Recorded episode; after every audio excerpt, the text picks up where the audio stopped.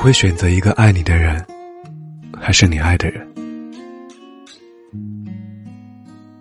张小娴说：“你遇上一个人，你爱他多一点，那么你始终会失去他。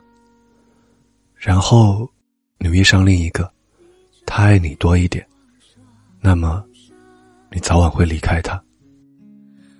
直到一天，你遇到一个人，你们彼此相爱，终于你明白，所有的寻觅都有一个过程。”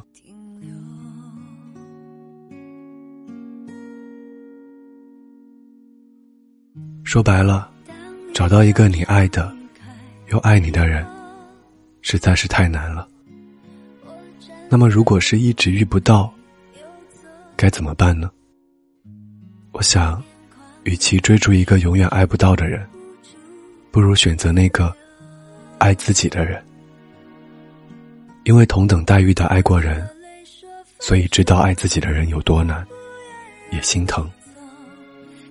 何况时间久了，你或许就忘了他，或许就爱上另一个他。他不能被你感动，是他的损失。或许有一天，你会再被别人感动，那也是你的幸福。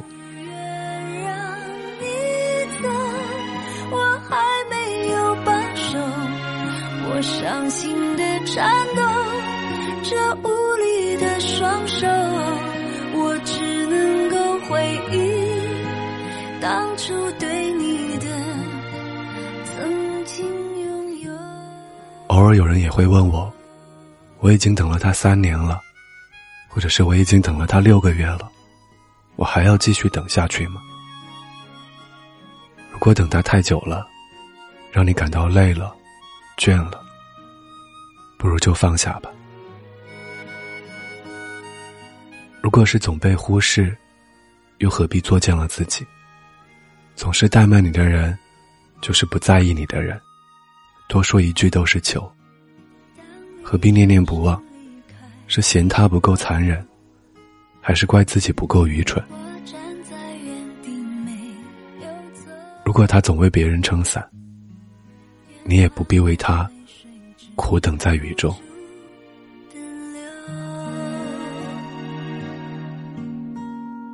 流着泪说分手，